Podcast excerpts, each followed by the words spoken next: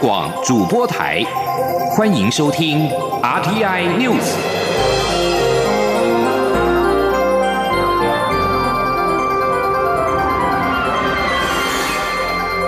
听众朋友您好，我是张顺祥，欢迎您收听这节央广主播台提供给您的 RTI News。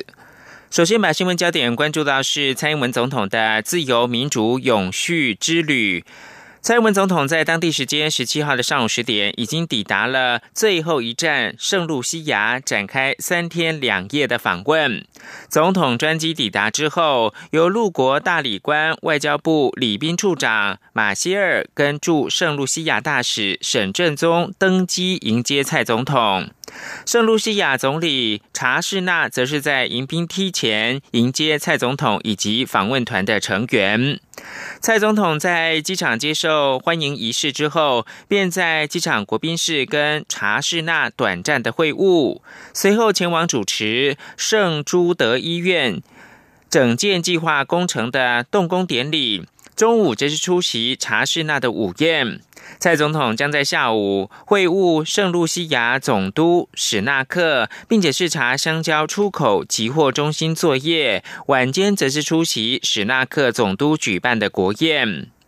总统抵达圣露西亚的第一个公开行程，就是出席由我国协助新建的圣朱德医院整建计划工程的动工典礼。总统在典礼当中致辞表示。这座医院不仅能够大幅提升陆国南部民众的就医品质，强化陆国整体的健康照护体系，更是落实了联合国永续发展目标。央广记者欧阳梦平的随团报道。蔡英文总统的自由民主永续之旅，在当地时间十七号上午抵达此行最后一站圣露西亚访问。总统在抵达后，先与陆国总理查士纳简短会晤，便一同出席圣朱德医院整建计划工程的动工典礼。圣朱德医院原本是陆国南部地区主要综合医院，但在两千零九年遭火灾焚毁。查士纳上任后，向我国的中国输出入银行申请商业贷款，也计划委请我国的。海外工程公司推动相关工程。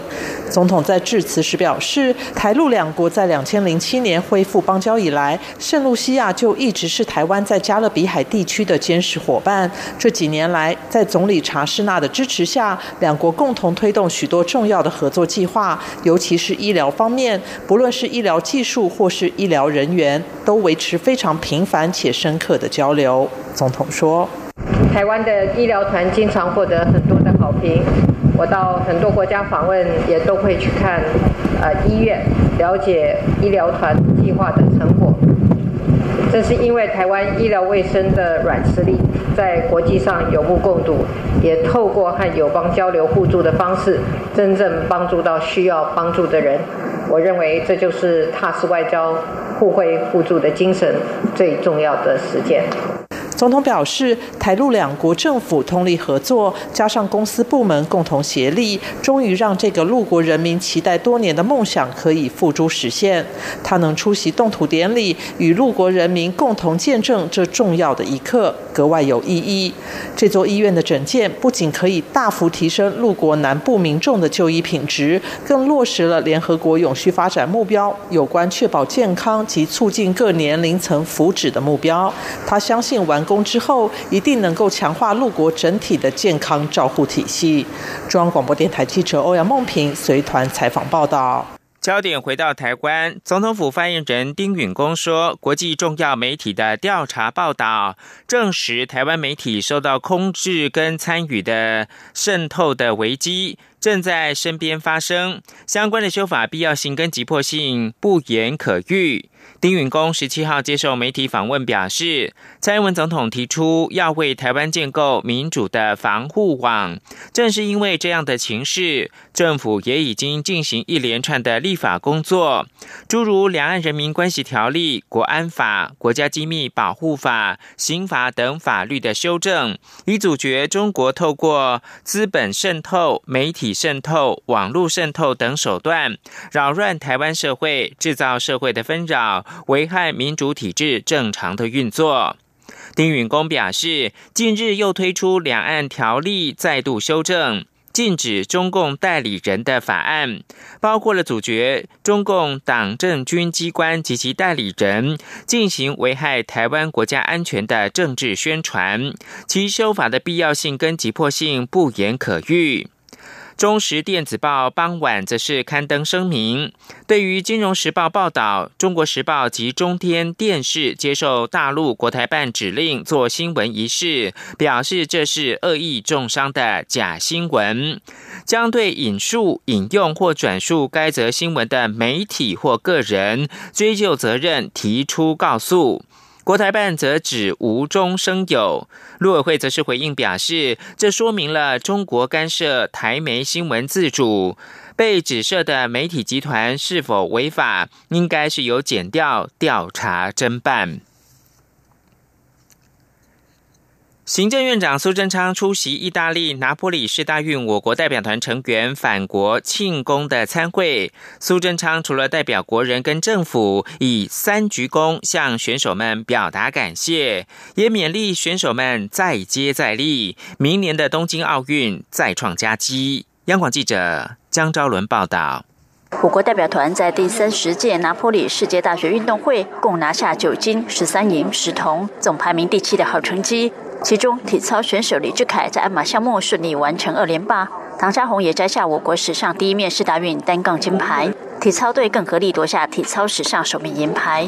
另外，射击代表队也获得三金一银佳绩，跆拳道、射箭、网球项目都有金牌斩获。游泳选手王新浩在两百公尺混合式项目夺下铜牌，不止改写全国纪录，更是台湾在世界综合性赛会首次拿到游泳项目奖牌。行政院长苏贞昌十七号中午特别设宴，欢迎代表团凯旋归国。他并代表国人与政府向选手们三度鞠躬表达感谢，同时勉励选手们在二零二零东京奥运能再度为台湾争光。苏贞昌说：“我也要代表政府，拜托大家，也鼓励大家继续努力。”明年东京奥运，让我们大家一起能看到各位在我们全世界最高的奥运殿堂上，为台湾多拿几块奖牌回来。我再鞠躬尽礼，拜托你。苏贞昌强调，唯有选手们在体育场上的好成绩，最能让国人团结在一起，最能让台湾人扬眉吐气。政府一定会用最大力量支持选手们无后顾之忧，在国际赛场上拼出好成绩。中国电台记者张昭伦台北采访报道。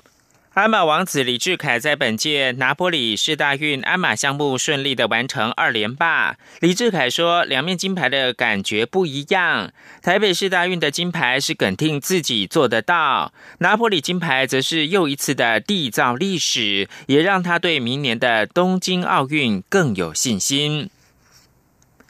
关注台风的消息，丹纳斯台风路径往东修正，中央气象局解除了丹纳斯的陆上台风警报。中央灾害应变中心表示，路径解除之后，仍需注意西南海域的低压后续发展，而且台湾东部主要降雨区的低洼地区和易淹水的地区，仍然是要严防灾害。王维婷的报道。丹纳斯台风的暴风圈十七号晚间持续往北移动，暴风圈已经进入巴士海峡，但是因为丹纳斯台风的路径往东修正，所以中央气象局晚间解除丹纳斯台风的陆上台风警报。不过，台湾东部、东北部、北部海面的航行及作业船只仍要严加戒备。中央灾害应变中心晚间表示，丹纳斯台风路径虽解除，但是东部主要降雨地区仍要严防灾害发生，且要持续注意西南海域低压后续发展动态。交通部主任秘书陈进生说：“那台风侵袭的期间，主要啊降低啊雨区是啊主要降雨区是那个东部哈，包括宜兰、花莲，还有台东。”上述的低洼跟易淹区需要注意雨势的变化，还有进行防灾的准备。第二点是预判啊坡地灾害高风险区有像屏东县、台东、花莲、呃宜兰县等，那需要针对这些易沉孤岛跟危险的呃聚落哈进行啊必要的准备。中央灾害应变中心表示，灾害风险较高的道路包括台八线、台九线、台十一线、台十一甲线、台十四线及台二十四线等六条道路，必要时应规划封桥封路。另外，目前水库蓄水量皆属于高水位。中央灾害应变中心表示，因应丹纳斯台风降雨，相关单位需加强水库蓄水与放水的操作与应应，请利用细胞广播平台发送预警资讯。丹纳斯台风目前造成台东县一名妇人被强风吹破的玻璃割伤，但送医后已经回家休息。而目前为止，共疏散十人，收容两人。中央广播电台记者王威婷采访报道。而根据中央气象局最新的预报资讯呢，这个台风十八号五点，也就是不到两个小时之前的中心位置在北纬二十二点三度，东经一百二十四点零度，也就是在俄罗斯的东方大概三百二十公里的海面上，以每小时二十八公里的速度向北进行。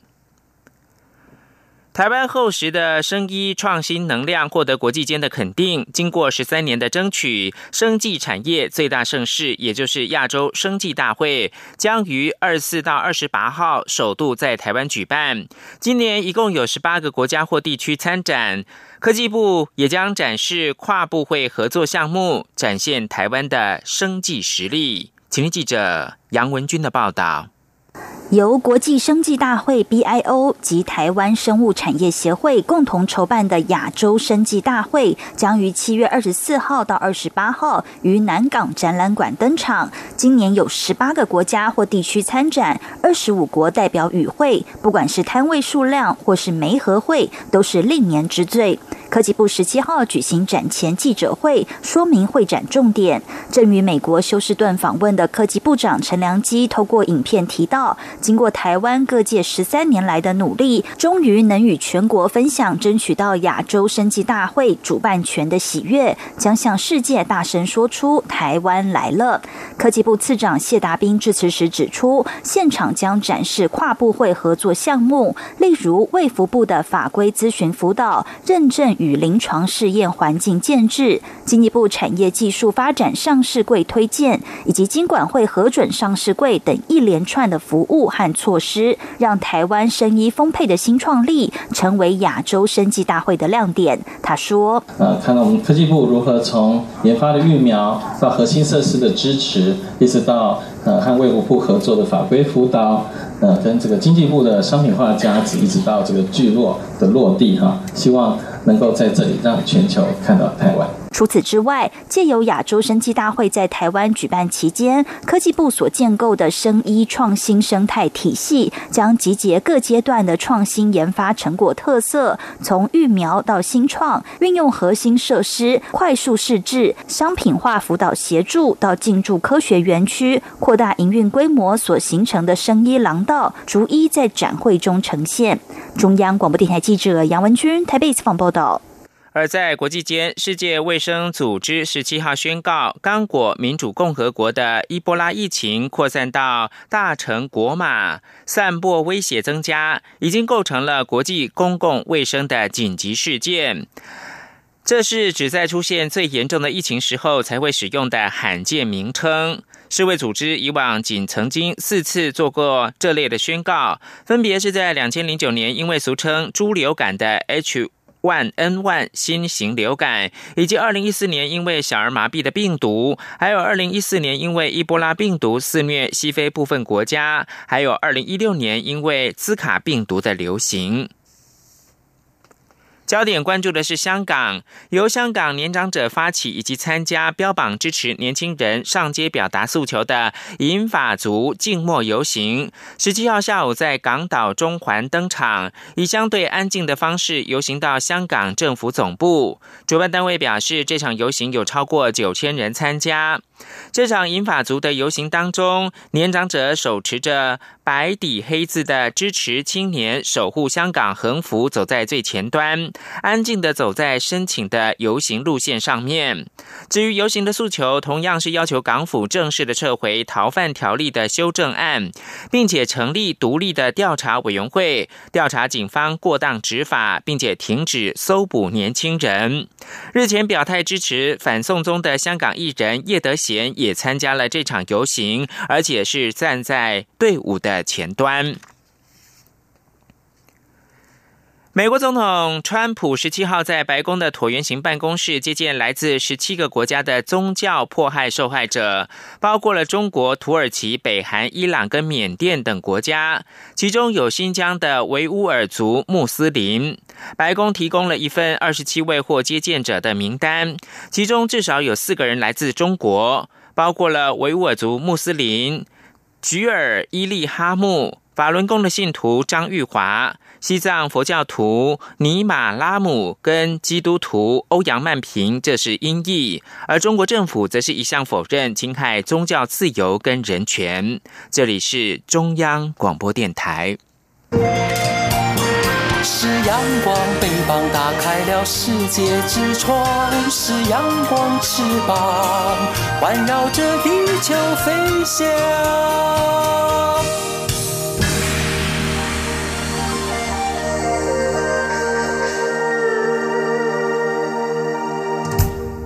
现在是台湾时间清晨六点四十六分，我是张顺祥，继续提供体育新闻。二零一九年荷兰港口杯，中华队在台湾时间十七号的晚上出战日本队，先发投手郑志宏主投五点二局，仅失两分，加上廖俊凯第二局轰出了阳春炮带领，中场以四比二击退日本，以三胜一败夺下了预赛第一。赛后，中华队的总教练李盈南表示。大家的目标都很明确，场上该尽的责任都做好了。特别是资深球员用经验去带领年轻的球员。这场比赛看到年轻球员的成长，希望大家复赛继续的加油。荷兰港口杯预赛，中华队拿下三胜一败，夺得了预赛第一。十八号复赛首战对上的是稍晚美国跟。库拉索之战的胜队，比赛时间是台湾时间的晚间七点半。中共红色渗透台湾问题严重，民进党中常会近来进行一系列的红色渗透的专案报告之外，为了巩固珍贵的民主价值，凝聚内部对民主价值的共识。民进党八月开始规划办理反红色渗透基层说明会，启动民主防卫机制，全面展开民主的保卫战。请记者刘玉秋的报道。红色渗透问题严重，民进党中常会近来启动反红色渗透的讨论，党中央更规划八月起将举办反红色渗透的巡回座谈，盼唤醒台湾民众对于民主价值的意识。民进党发言人李彦荣十七号展述民进党主席卓荣泰在中常会上的才是，指出，台湾社会内部原本就存在互相竞争的两大势力，现在又有境外势力意图利用民主机制伤害台湾的民主，让。年底的选战更加严峻，为此，民进党将启动反红色渗透的基层说明会，建立民主防卫机制。李彦荣转述说：“为了巩固珍贵的民主价值，凝聚内部对民主价值的共识，民主进步党将规划办理反红色渗透的基层说明会。”启动民主防卫机制，全面展开民主保卫战。而民进党副秘书长郭坤文在中常会上也就反红色渗透的基层说明会进行初步说明，但说明会详细的时间内容还会确定。民进党立院党团总召柯建平也在会中提及，立法院下个会期将就反红色渗透启动相关修法。同时，民进党十七号的中常会上也邀请台师大国际与社会学院华文系副教授杨聪柔，以高等教育机构的红色渗透、民主防御机制的他山之石为题进行专案报告。党主席周荣泰听取报告后才是，自两岸开放交流以来，中国利用学术交流的名义，倾倒丰厚的红色资源，以挹注经费的方式，在校园内扩大组织基础，目的就是要让挑战中国统治的言论在红色校园内被消音。面对这样的侵袭，台湾必须建立应有的民主防御机制，才能巩固民主价值。卓荣泰并说，文化渗透的操作是依附在既有的社会结构上，透过相对封闭的校园无声进行渗透，而台湾的国际战略地位以及政治情绪又是首当其冲，值得台湾有更高的警觉性，也要有具体的反馈机制。中广电台记者刘秋采访报道。而在国民党中常会十七号通过提名高雄市长韩国瑜是二零二零年的总统候选人，而通过了党章的修正案，删除总统兼任党主席的条款，以及增列党主席指定五名县市长为中常委的规定。而高雄市长韩国瑜赢得国民党的总统初选之后，其余候选人的斗相备受关注，外界也关注立法院的前院长王金平是否会为韩操盘。大选，王金平表示会安排时间跟韩国瑜见面。过去是支持他选市长，支持他当好市长。不过，王金平也明确的强调，自己不会留在立法院，不会去当副手。央广记者谢嘉欣报道。高雄市长韩国瑜在国民党总统初选民调中取得压倒性胜利，后续党内如何整合，外界持续追踪。近期还传出前立法院长王金平可能为韩国瑜操盘之说。王金平十七号以全国商业总会名誉理事长身份出席商总第一届十兆创新创业品牌金博奖颁奖典礼。他在会前受访时指出，会找时间和韩国瑜见面。至于媒体追问会不会帮韩选总统，见面后会不会当韩的竞选总干事，他则说这是假设性问题，国民党一定要团结，而自己过去是支持韩选市长，支持他当好市长。对于国民党中常委李昭平提案，将郭台铭、朱立伦、周习伟、张亚中等四位初选落选人列入不分区立委名单，促进党内团结。王金平回应尊重党中央的做法，但自己是否愿意被列入不分区，他则是强调不会留在立法院，不会去当副手。王金平说：“会希望自己列在这个不分区的这个名单里面。”谁呀？你希望之后下届还会再列在部分选名单里面？可能吗？开玩笑吧。是你不要了吗？如果可能是是开玩笑，是您不要还是？那说开玩笑啦，还不清楚吗？所以您不要这个部分区的？我说不会留在立法院，不会去当副手。这都很清楚了嘛。商总理事长赖正义则说，韩国瑜在两岸经济政策的论述已经讲得很清楚，如果能够落实，应该很多人都会认同才对。中央广播电台记者谢嘉欣采访报道。而民进党总统初选之后的整合也备受关注。外传独派大佬辜宽敏正私下力促民进党最强组合蔡赖配，也就是由行政院的前院长赖清德出任副手。对此，民进党主席卓荣泰表示，副手提名完全是蔡英文总统的职权，等待蔡总统出访回国之后，会有充裕的时间决定副总统人选。记者刘玉秋报道。高雄市长韩国瑜在国民党总统初选中胜出，将与民进党的蔡英文总统在二零二零大选中对决。而早已完成党内初选的民进党后续整合问题一直备受关注。外传独派大佬辜宽敏正私下力促民进党二零二零大选推出最强组合，由行政院前院长赖清德出任副手，与蔡总统蔡赖配。对此，民进党主席卓荣泰十七号出席中常会前受访时表示，副手。的提名完全是蔡总统的职权，等蔡总统回国后会进行处理。这完全是总统提名之后总统的职权。那总统现在人在国外，让他专心从事国家的正式的外交工作。啊，回来之后，我想他有充裕的时间会来决定最适合的副总统人选。可党主席也可以调和顶赖，做一个协调的空间跟建议，对吧？呃，这个是总统完全的职权。呃，他在考虑的过程当中不需要任何的调和顶赖。媒体则追问党中央是否会与赖清德沟通协调，卓荣泰说会，他会就党内其他的工作上与赖清德交换意见。另外，针对立委选情部分，民进党正积极布局艰困选区的征召提名，外传民进党在部分选区上严厉采行刺客突围。卓荣泰对此则说。民进党的征召提名原则一向是先探寻党内同志的参选意愿。不过，若社会上有好的、更新的伙伴愿意加入，民进党也非常欢迎。因此，确实不排除让优秀的人士加入民进党，这是双线并行的工作。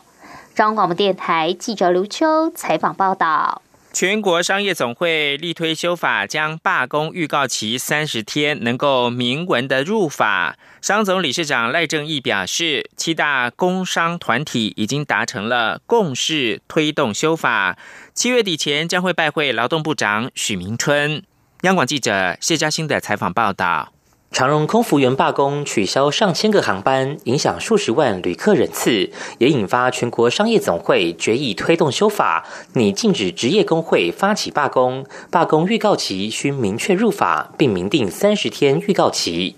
商总十七号举办首届十兆创新创业品牌金博奖颁奖典礼，邀请国发会主委陈美玲、国民党立委王金平等人出席。商总理事长赖正义会前受访时表示，会中会找机会向陈美玲当面聊聊这件事情。目前七大工商团体已经取得共识，将开始拜会各相关部会、行政院、立法院各党团来推动修法。他说：“七大工商团体，我们已经